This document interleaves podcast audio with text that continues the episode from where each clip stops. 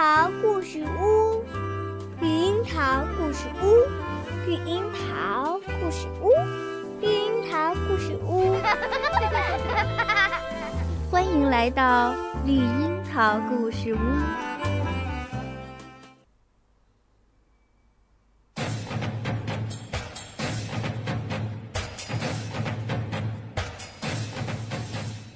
爆竹一声响，家家祭灶王。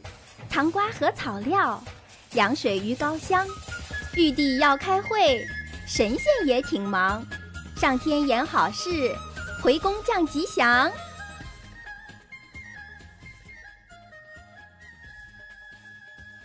亲爱的宝贝，你们好。现在你听到的是春节的音乐。是呀，今天是腊月二十四，是我国南方人过小年的日子。而北方人在腊月二十三，也就是昨天过小年。听到这里，好奇宝宝一定会问了：为什么南方和北方过小年的时间不一样呢？后面再讲给你听。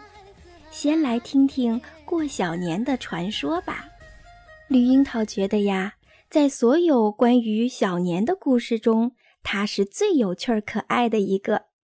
被写在中国传统节日故事里，思南叔叔改编，朱成良绘画，连环画出版社出版。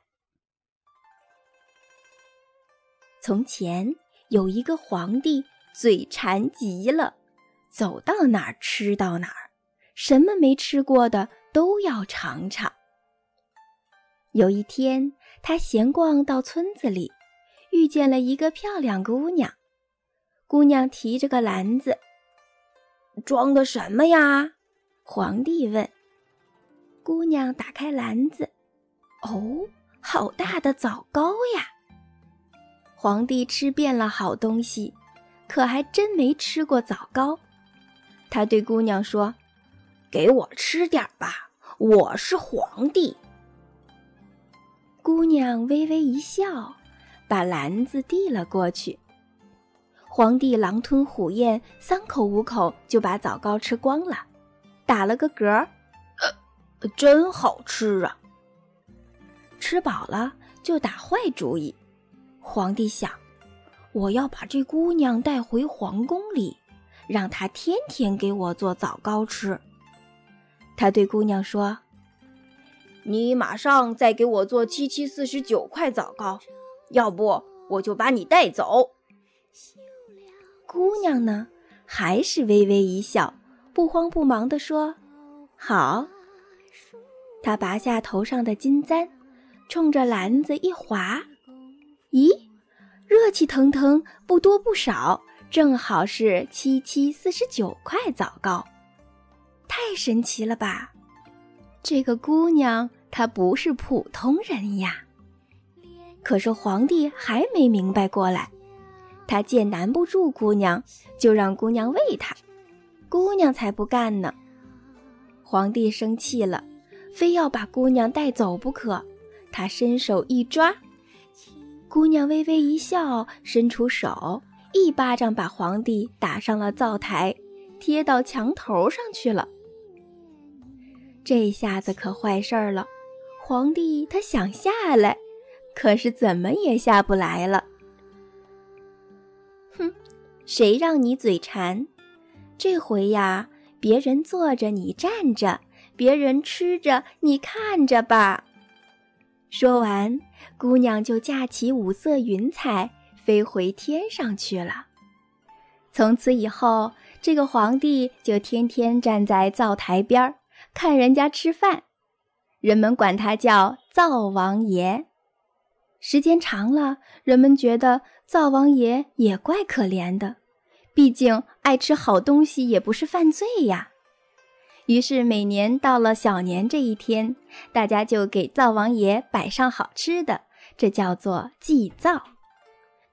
到了这一天，小孩子们最高兴了，他们跟灶王爷一起吃枣糕、柿饼、核桃、糖饼，还有糖瓜和灶糖。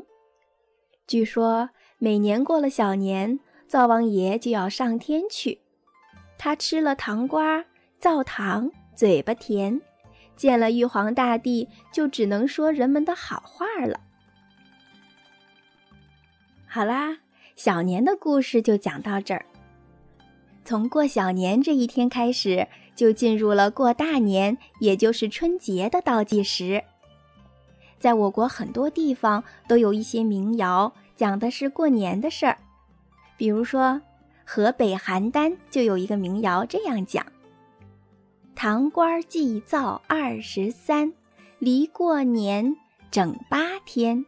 二十四扫房子，二十五做豆腐，二十六蒸馒头，二十七赶集上店买东西。”二十八把猪杀，二十九做黄酒，年三十儿家家捏饺子儿。你瞧，每一天都有那么多的事情要忙，过年真是热闹呀。那么，到底为什么南方是腊月二十四过小年，而北方是腊月二十三过小年呢？这个呀，也有很多种说法。有一种是说，因为南北地域不同，灶王爷上天是从北向南走的，所以南方的小年要比北方晚一天。另外一种说法是，南北的灶王爷不一样，上天的时间也有差别。学者们研究发现，在宋朝的时候就有腊月二十四过小年的记载。但是那个时候小年是不分两天的，所以腊月二十四过小年的习俗历史更悠久。那么什么时候发生了变化呢？这就要到清朝了。清朝的皇帝从雍正年间开始，每年腊月二十三在坤宁宫起神。为了少花钱多办事儿，皇帝顺便把灶王爷也给拜了。皇帝身边的王族贝勒也跟着学，在腊月二十三这一天祭灶，然后老百姓也跟着学，这样慢慢的，在北方地区就变成了腊月二十三过小年了。过小年是要跟灶王爷套近乎的时候，因为灶王这位神仙呀，他不像其他的神仙住在天上，而是住在每个人的家里。只有在每年过小年这一天返回天上，向玉皇大帝汇报工作。这一年来，哪一家人家做好事做得多，哪一家做坏事做得多，玉皇大帝呢就根据灶王爷的汇报，给家家户户分配下一年的运气。好事做得多，就多分些好运。可是谁都有可能做错事的呀，所以呢。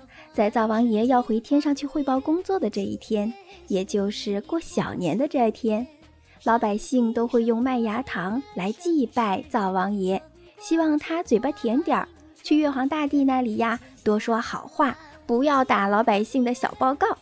可是，要是灶王爷不吃这些，那该怎么办？别着急，老百姓也有办法让他上了天庭，不说坏话。据说呀。灶王爷平时要记人间过错，屋里的灰尘是他的笔记本儿，所以老百姓就在祭灶这一天扫屋子、赶灰尘，让灶王爷无话可说了。好了，小朋友们，今天的故事就讲到这儿，明天欢迎你继续来到绿樱桃故事屋，听我讲中国年。上金花宴，新天新地谱新篇，盛景盛会赞盛世，春光春花迎春天，千家万户庆团圆，千歌万曲共祝愿，千山万水带笑容，千杯万盏贺大年。千杯万盏，千杯万盏贺大年。